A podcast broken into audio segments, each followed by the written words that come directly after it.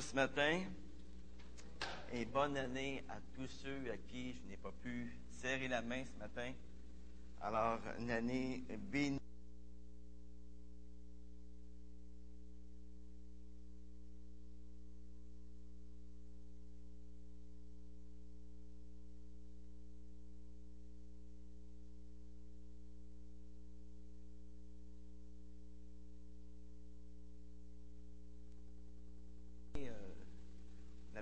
Sur les béatitudes. Ensuite, on avait prêché l'automne sur euh, comment résoudre les conflits au quotidien. Et enfin, au mois de décembre, j'ai prêché sur un sujet sur lequel nous nous retrouvons tous un jour ou l'autre à la croisée des chemins. Et ce matin, nous voilà rendus dans 1 Corinthiens chapitre 5. Et ça nous parle de quoi? La discipline dans l'Église. S'il y a un sujet sur lequel je n'aime pas particulièrement prêcher, c'est bien celui-là. En fait, j'espérais que le Seigneur revienne avant. Moi, je voudrais toujours vous parler de grâce. Hein? Et quelquefois, il me semble que parler de discipline dans l'Église, eh bien, ça fait pas mal légaliste. Mais voyez-vous, la Bible en parle beaucoup. Et ce que j'ai remarqué en étudiant le sujet de la discipline, c'est que la parole de Dieu parle toujours de la discipline pour notre bien et non pas pour notre malheur. Ça fait partie de la grâce de Dieu de nous corriger, de ne pas nous laisser nous enliser dans le péché. Mais avant d'ouvrir la parole de Dieu avec vous, dans 1 Corinthiens chapitre 5, avant d'étudier ce sujet important avec vous, j'aimerais prier. Père éternel, merci. Merci encore une fois pour tous ceux qui sont ici ce matin, pour entendre ta parole, pour lire ta parole, pour la méditer. Et Seigneur, on te prie afin que cette parole, eh bien, tombe dans nos cœurs et il reste. Il reste pour le reste de notre vie. Seigneur, apprends-nous la grâce qu'il y a dans la discipline. Apprends-nous à la voir du bon côté. Seigneur, guide-nous ce matin à travers ta parole. Dans le beau nom de Jésus. Amen. 1 Corinthiens chapitre 5, versets 1 à 13. Je vais vous la lire euh, rapidement. On entend parler constamment d'inconduite parmi vous et d'une inconduite telle qu'elle ne se rencontre pas même chez les païens. C'est au point que l'un de vous a la femme de son père et vous vous êtes enflé d'orgueil et vous n'avez pas plutôt pris le deuil afin que celui qui a commis cet acte soit ôté du milieu de vous. Pour moi, absent de corps, mais présent d'esprit, j'ai déjà jugé, comme si j'étais présent, l'auteur d'une telle action. Car, au nom du Seigneur Jésus, vous et mon esprit, nous nous sommes assemblés avec la puissance de notre Seigneur Jésus.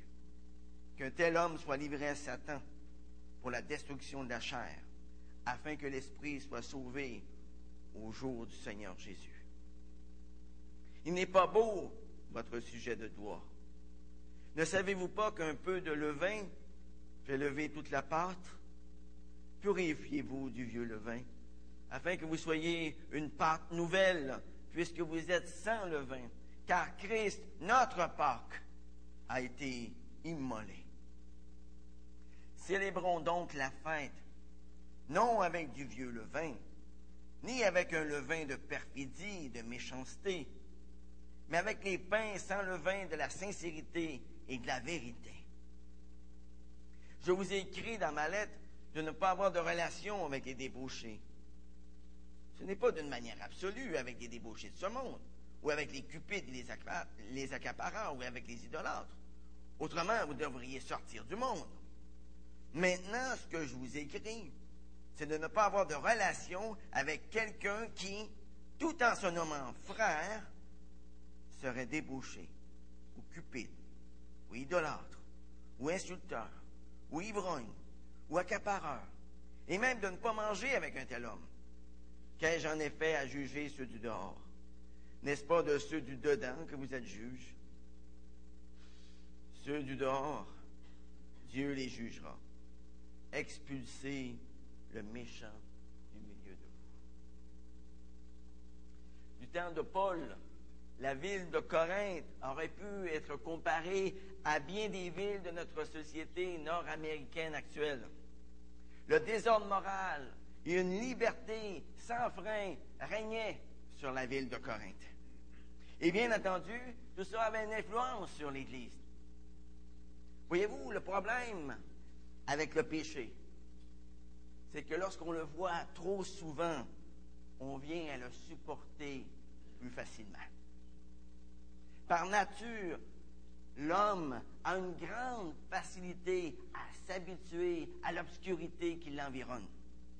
Et plus on s'habitue à cette obscurité morale qui nous entoure, plus l'intérêt pour les choses de Dieu diminue, et bien plus l'orgueil, plus la, la, recherche de la satisfaction personnelle augmente.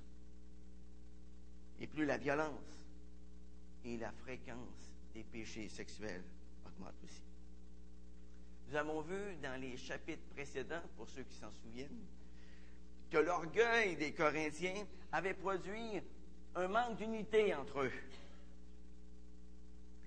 Et ici, ce qu'on voit dans ce chapitre, c'est que l'orgueil les, a aussi peu disposés à exercer la discipline dans l'Église.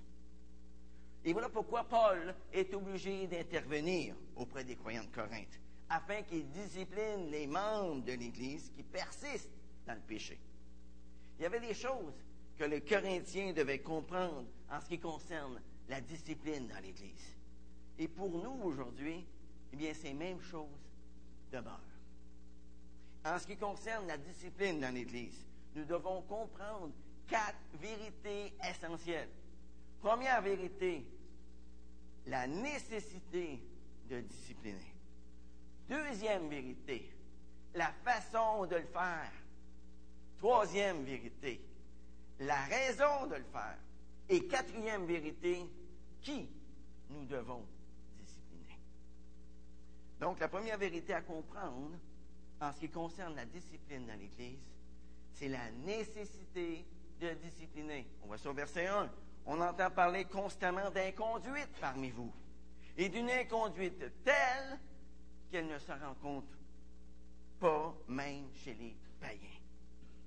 C'est au point que l'un de vous a la femme de son frère.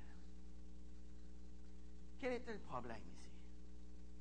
Un membre de l'Église de Corinthe était coupable d'un péché que même ses voisins non chrétiens ne pratiquaient même pas et ne toléraient même pas. Un chrétien à Corinthe était en train de vivre une relation incestueuse avec sa belle-mère. Et ce genre de relation était non seulement interdit dans l'Ancien Testament, mais c'était aussi interdit dans la loi romaine. Dans tout l'Empire romain, l'inceste était considéré comme une perversité haïssable et l'un des crimes les plus horribles. C'était l'un des seuls crimes que toutes les cultures, toutes les cultures avaient en horreur.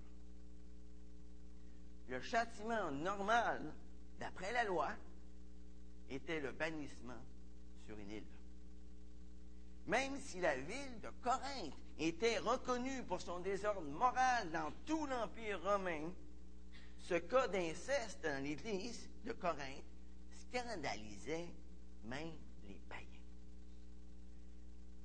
Comme c'est le cas encore aujourd'hui, beaucoup de non-chrétiens ne demandent pas mieux que de croire le pire au sujet de la moralité des chrétiens. Et ce cas dans l'Église de Corinthe eh bien, ça leur fournissait beaucoup de matière pour alimenter leurs soupçons. Comme vous le voyez, le problème avec ce genre de péché, c'est qu'il jetait du discrédit non seulement sur les chrétiens de l'Église de Corinthe, mais ça jetait du discrédit sur toutes les autres églises de l'Empire. Vous savez, quand une église évangélique est traînée dans la boue à cause d'un scandale, qui est-ce qui pour ce scandale? Ce sont toutes les autres églises évangéliques qui, qui écopent. À ce moment-là, on est tous mis dans le même panier par le monde.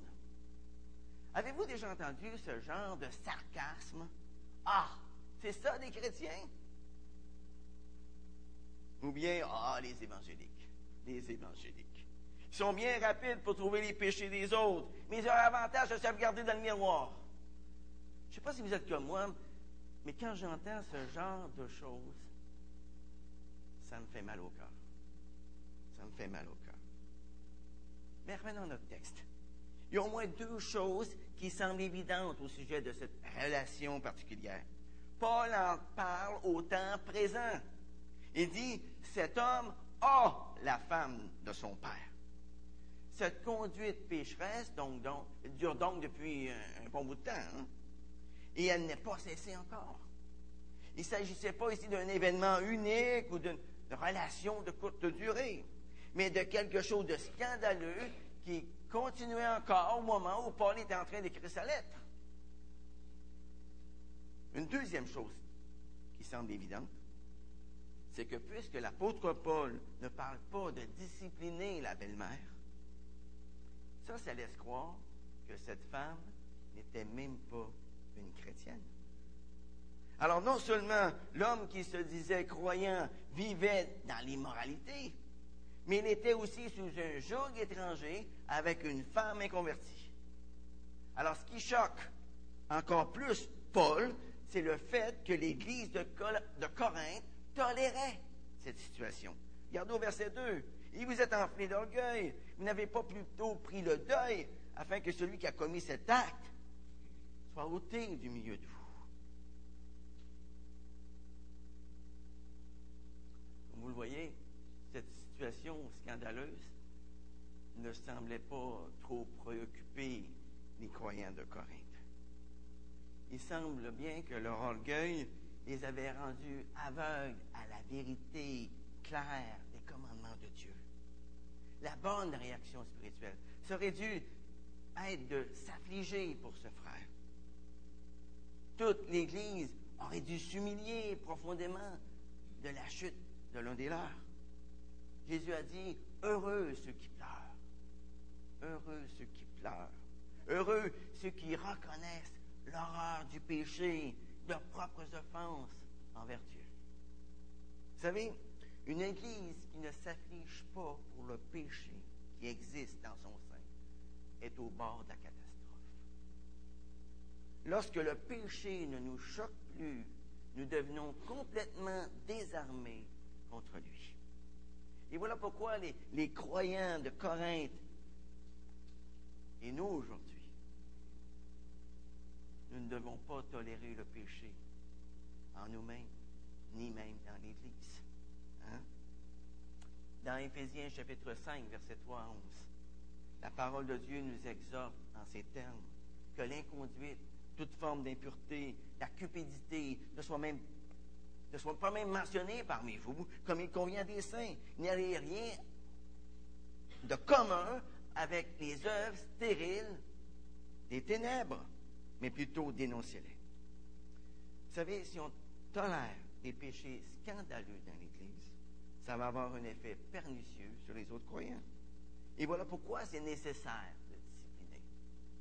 Et ceci nous amène à la deuxième vérité à comprendre en ce qui concerne la discipline dans l'Église. La façon dont nous devons corriger. On voit ça dans les versets 3 à 5. Alors, au verset 2 et 3, Paul appelle d'abord les Corinthiens à reconnaître avec lui la gravité de la faute. Et ensuite, à prendre des mesures appropriées afin qu'elle soit corrigée.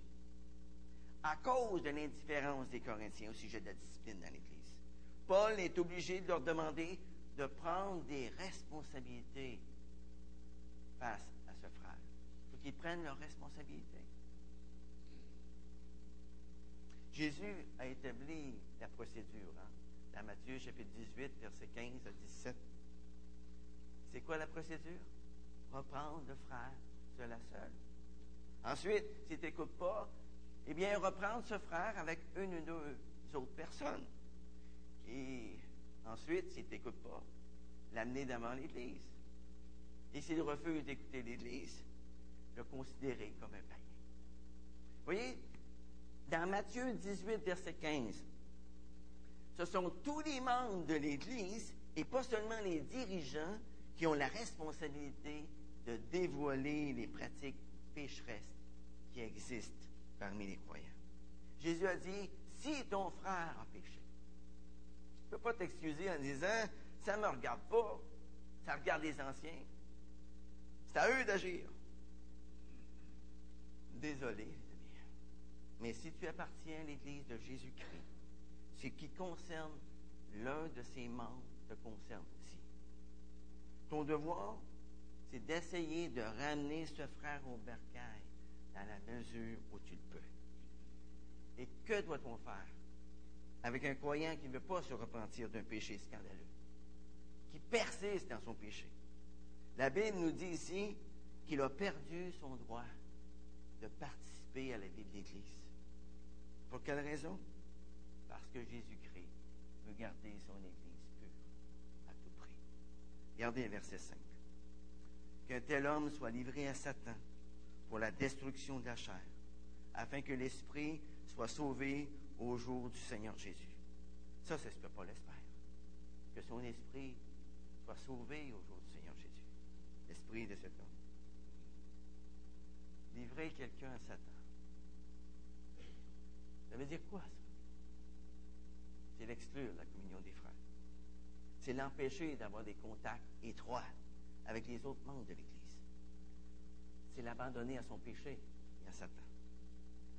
Et vous savez, exclure quelqu'un de l'Assemblée, c'est une mesure disciplinaire que nous devons prendre en tout dernier recours. C'est une mesure disciplinaire qui doit être dictée par l'amour. D'abord, l'amour pour Dieu. Ensuite, l'amour pour son Église. Et ensuite, l'amour pour cette personne qui refuse de se repentir. Dans le but de l'amener justement à la repentance. Et non pas dans un esprit de vengeance ou de légalisme. Et ceci nous amène à la troisième vérité, à comprendre en ce qui concerne la discipline dans l'Église. C'est la raison pour corriger. On voit ça au verset 6 et 7. Il n'est pas beau votre sujet de droit. Ne savez-vous pas qu'un peu de levain fait lever toute la pâte? Purifiez-vous du vieux levain, afin que vous soyez une pâte nouvelle, puisque vous êtes sans levain. La discipline a toujours en vue le bien-être spirituel de la personne qui est disciplinée. Toujours. Le but de la discipline, c'est d'amener le pécheur qui ne se repent pas à la repentance. C'est de l'amener à ce qu'il puisse dire, à l'exemple de Job, mon œil avait entendu parler de toi, mais maintenant, non, mon oreille avait entendu parler de toi. Mais maintenant, mes, yeux t'ont vu. Hein? C'est pourquoi je me repens sur la cendre et la poussière. Corriger ne va pas en l'encontre de l'amour, les amis. Dans le temps des fêtes, nous avons vu nos enfants disciplinés et expliquer à leurs propres enfants qu'il y avait des conséquences à leurs mauvaises actions. Est-ce que c'est parce qu'ils n'aimaient pas? Non, c'est bien le contraire. La parole de Dieu nous dit dans Hébreu 12, verset 6, que le Seigneur châtie ceux qu'il aime et qu'il frappe de verge tous ceux qu'il reconnaît pour ses fils. Pourquoi le Seigneur corrige ses enfants? C'est parce qu'il les aime. Et dans l'Église, nous corrigeons nos frères et nos sœurs. C'est parce que nous les aimons véritablement. Parce que nous aimons le Seigneur. Vous savez, le péché, c'est comme le cancer. Il se répand très facilement si on ne s'en occupe pas. Lorsqu'on permet au péché de demeurer dans l'Église sans opposition ni correction, bien toute l'Église en est contaminée. Paul s'adresse ici à ceux qui préfèrent ignorer ce problème. Est-ce que l'apôtre Paul s'attend à ce que chaque chrétien soit parfait? Sûr que non. Tous les croyants, sans exception, sont continuellement aux prises avec le péché. À certains points de vue, l'Église est comme un hôpital pour ceux qui savent qu'ils sont malades. Ici, Paul s'adresse à ceux qui pêchent de façon délibérée, à ceux qui ne se sentent pas coupables de rien et qui refusent de se repentir. C'est ce genre de péché qui est intolérable dans l'Église, parce qu'il exerce une mauvaise influence sur tous les autres membres. Des péchés grossiers qui ne font l'objet d'aucune discipline jettent le trouble dans l'assemblée. Ils la divisent. Et ici, Paul le rappelle une vérité que les Corinthiens savaient déjà, mais qu'ils avaient oublié de mettre en pratique. Un peu de levain fait lever toute la pâte. Dans l'illustration de Paul, comme dans toute l'Écriture, le levain représente une influence. Quelquefois, on parle du levain de façon positive. Par exemple, dans Matthieu 13, verset 13, le levain décrit la bonne influence du royaume de Dieu. Mais règle générale, lorsqu'on parle du levain dans la Bible, il est toujours question d'une mauvaise influence. Pour les Juifs, le levain a historiquement représenté quelque chose de mauvais qui avait été conservé du passé. Pour les Juifs, le levain représentait leur ancienne vie, les voies du monde, les vieilles façons de faire de l'Égypte, tout ce qu'ils devaient complètement abandonner. Tout comme Israël a été libéré d'Égypte à cause de la Pâque et qu'il s'est séparé complètement de son oppresseur. Les chrétiens d'aujourd'hui doivent se séparer totalement de leur ancienne vie, de leur ancienne attitude, de leurs vieilles habitudes pécheresses. Nous sommes devenus une pâte nouvelle. L'Église est une association de personnes qui a été radicalement changée. Dans 2 Corinthiens 5, verset 17, l'apôtre Paul pouvait dire, si quelqu'un est en Christ, il est devenu une nouvelle créature, les choses anciennes sont passées. Voici toutes choses sont devenues nouvelles. Regardez les versets, fin du verset 7 et verset 8. Car Christ, notre Pâque, a été immolé. Célébrons donc la fête, non avec du vieux levain, ni avec un levain de perfidie et de méchanceté, mais avec les pains sans levain de la sincérité et de la vérité. Pour nous aujourd'hui, Christ est notre agneau. Il est l'agneau pascal, le parfait sacrifice pour nos péchés. C'est lui qui nous a délivrés de l'esclavage du péché. La Pâque de l'Ancien Testament ne se célébrait qu'une fois par année, comme rappel de la délivrance de l'esclavage de l'Égypte. Mais pour nous aujourd'hui, nous sommes nous aussi appelés à célébrer notre Pâque en Christ. Et cela non seulement lors d'une fête annuelle qui s'appelle Pâques, mais à tous les jours. Tous les jours. La vie chrétienne est comparée à une fête ininterrompue. Mais pour cela, les chrétiens doivent continuellement tenir le vieux levain hors de leur vie, hors de leur communion fraternelle.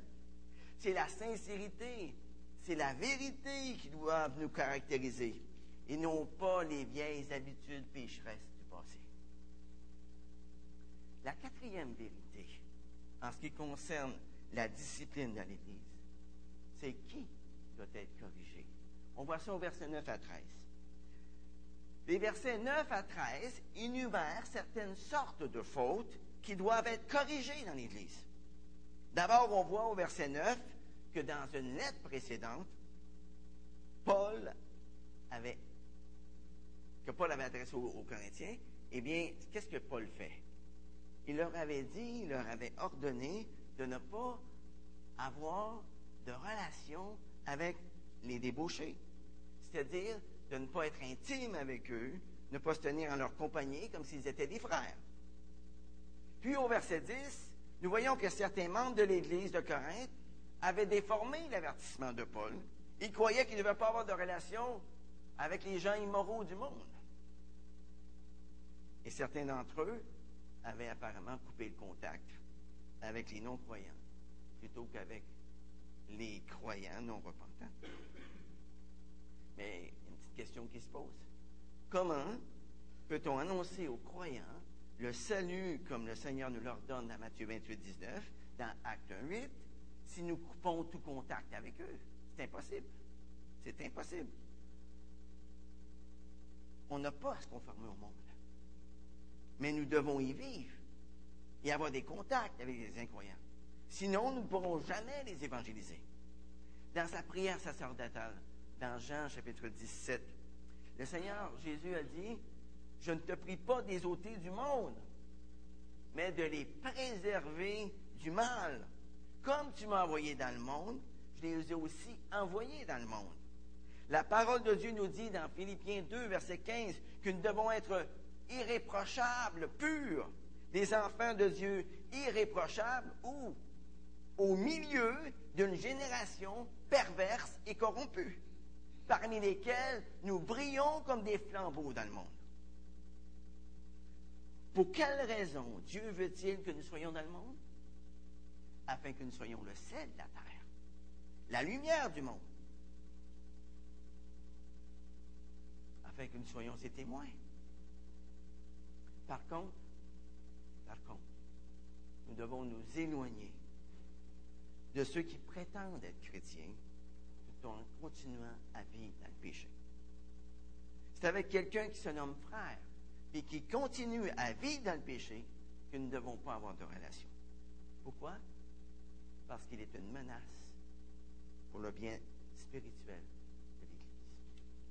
Vous savez, nous ne pouvons pas savoir, hors de tout doute, qui est un chrétien et qui ne l'est pas. Mais toute personne qui affirme être chrétienne est sujette à la correction. Et c'est exactement ce qu'on voit au verset 11. Au verset 11, il dit, Maintenant, ce que je vous ai écrit, c'est de ne pas avoir de relation avec quelqu'un qui, tout en se nommant frère, serait débouché, ou cupide, ou idolâtre, ou insulteur, ou ivrogne, ou accapareur, et même de ne pas manger avec un tel homme. Paul indique clairement ici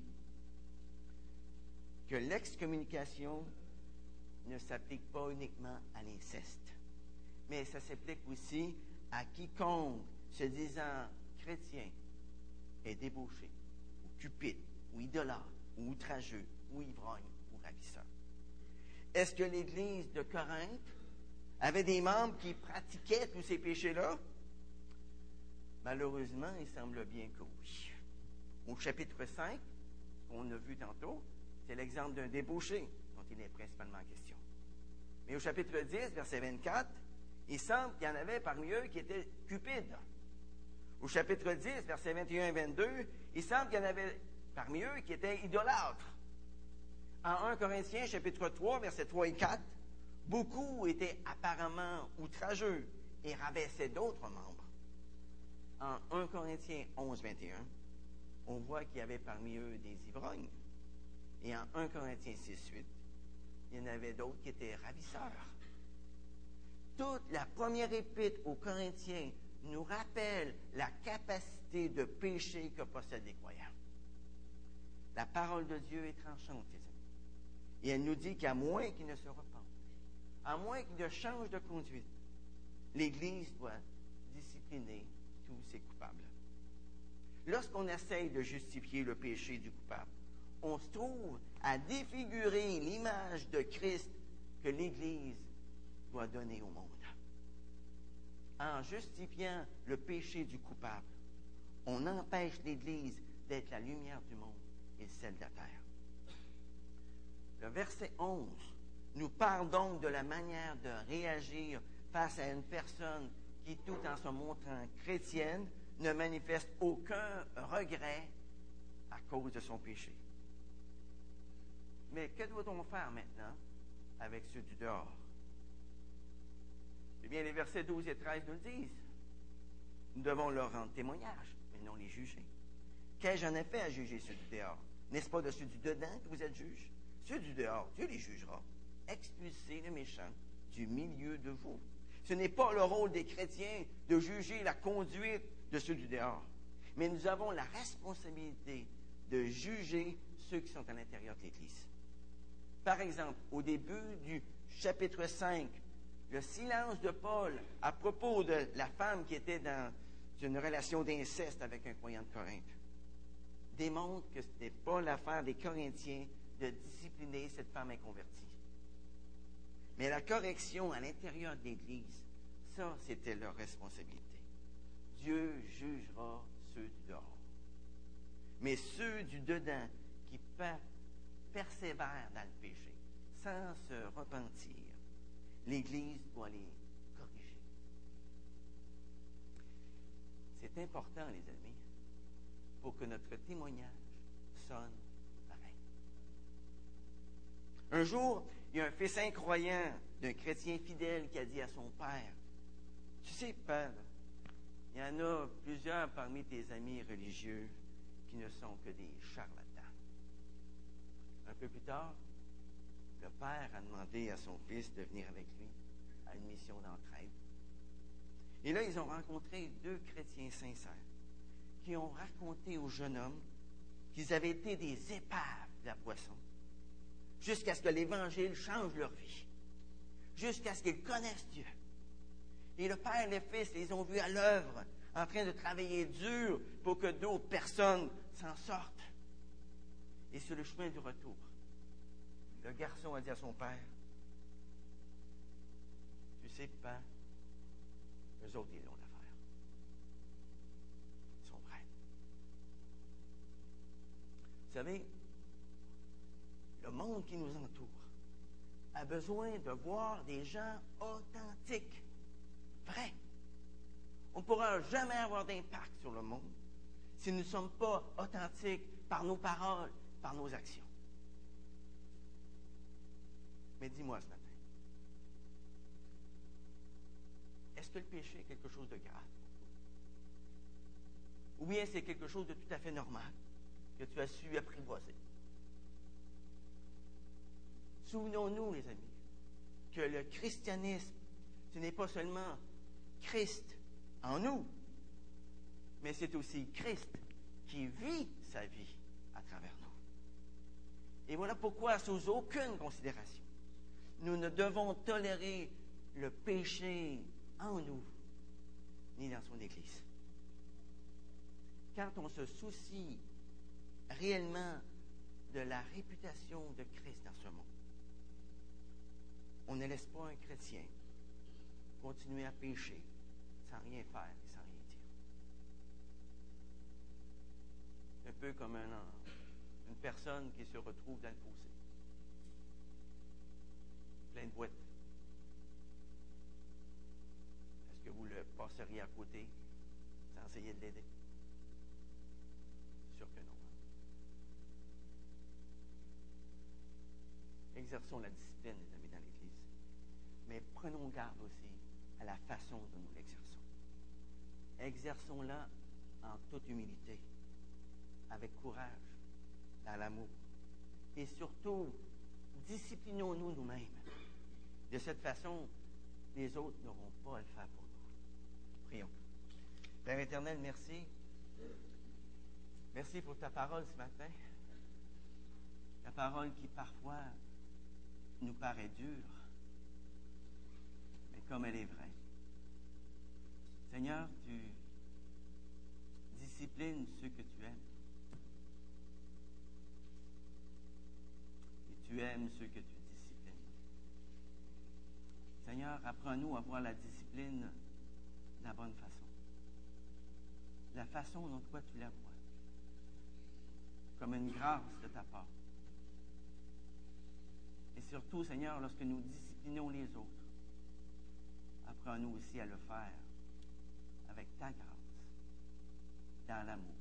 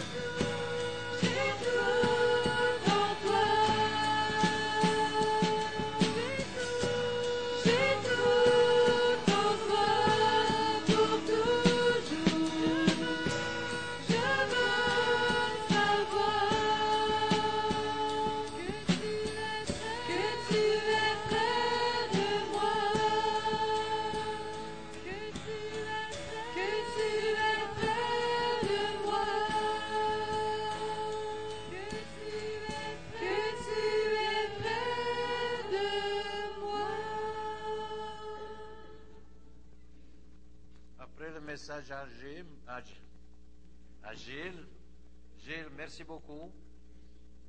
J'ai préféré que ce soit toi qui donne ce message que moi. Merci beaucoup.